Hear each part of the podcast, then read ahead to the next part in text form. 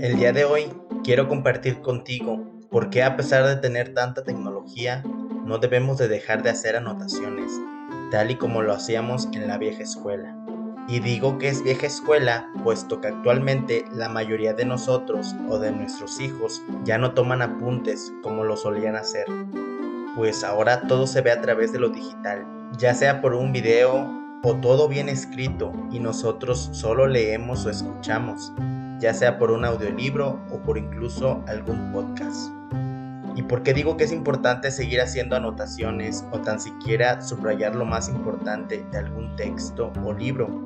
Pues te platico lo siguiente.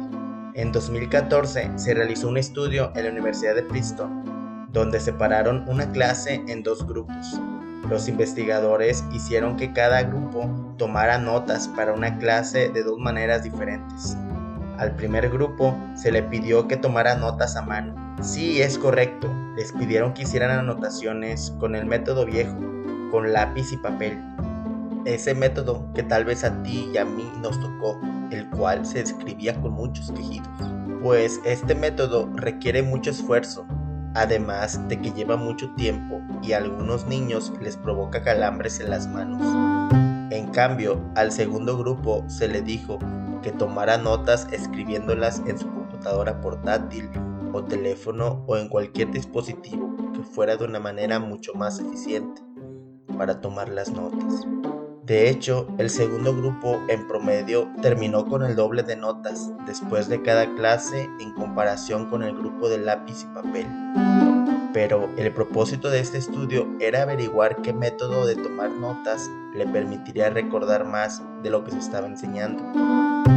Entonces, al final del semestre, los investigadores observaron los puntajes generales de las pruebas de todos los estudiantes de esta clase.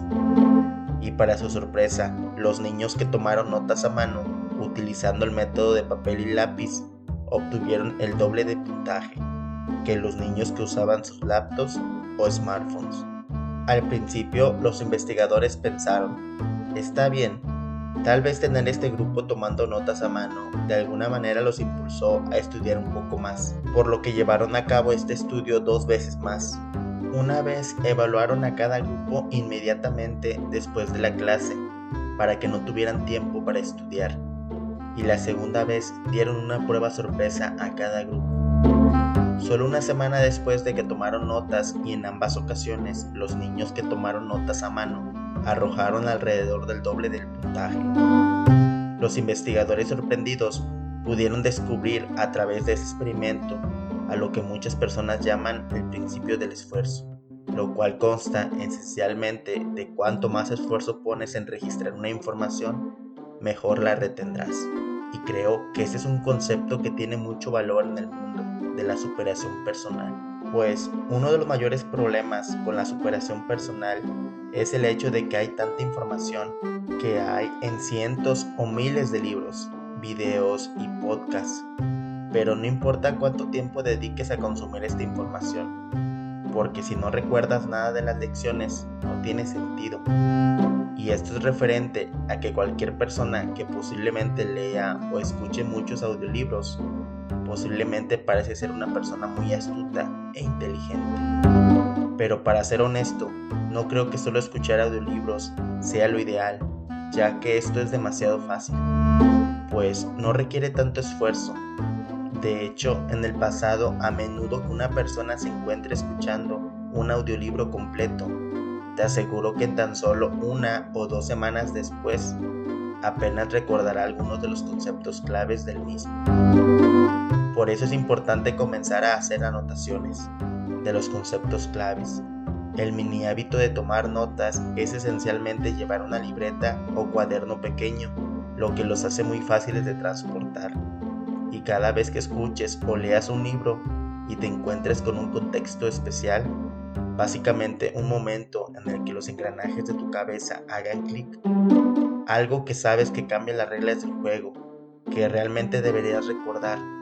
Cuando eso suceda, debes de hacer un esfuerzo por escribir toda esa lección. De igual forma, es muy importante que no solo anotes lo significativo, sino de que te propongas en volver a leer tus anotaciones y aún mucho mejor, si puedes platicárselas a tus amigos o seres queridos, pues en el momento en que enseñas lo que has aprendido, estás haciendo un esfuerzo adicional que hará que retengas la información aún más. Pues posiblemente esto ya te ha pasado en algún punto de tu vida. Cuando tienes alguna duda y le preguntas a algún maestro o compañero de trabajo, muchas veces ellos no te llegan a responder tu duda, sino tú mismo al momento de cuestionarte eso. Tu cerebro reacciona y recuerda lo que habías aprendido o leído en su momento. Ahora, imagínate si todo esto lo platicas y lo enseñas a otras personas. Estarás recordando esa grandiosa lección que obtuviste en su momento. Y con ello la irás nutriendo más y más, hasta el momento en que la retendrás por completo. Ahora que conoces el principio del esfuerzo, es muy importante que continúes leyendo libros para que recuerdes lecciones poderosas que te aseguro valdrán demasiado la pena recordar. Ten en consideración que muchas veces no es posible leer, sin embargo hoy en día gracias a la tecnología es mucho más factible poder escuchar audiolibros. Y esto es algo muy normal, tomando como referencia algunos ejemplos, tales como cuando viajas al trabajo o en vuelos largos, cuando hagas ejercicio, entre otras actividades. Yo en lo personal escucho audiolibros y con esto me nutro día tras día, obteniendo grandes lecciones de vida.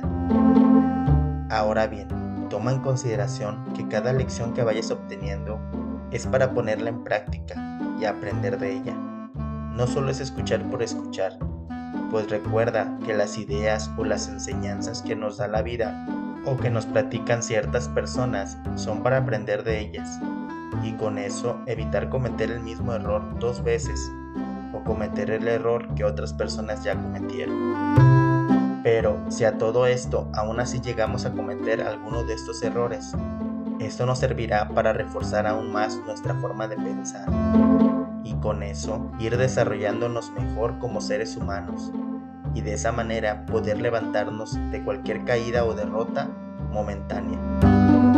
Y sabes, esto aplica absolutamente para todo.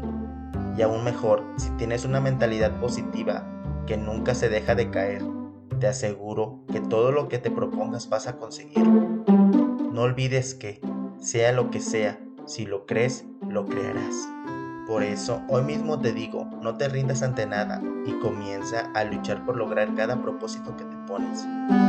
Recuerda que el tiempo que pasa jamás lo volveremos a recuperar y entre más pronto comiences por alcanzar cada meta que te pones, más pronto comenzarás a ver los resultados, logrando ser feliz en compañía de todos tus seres queridos.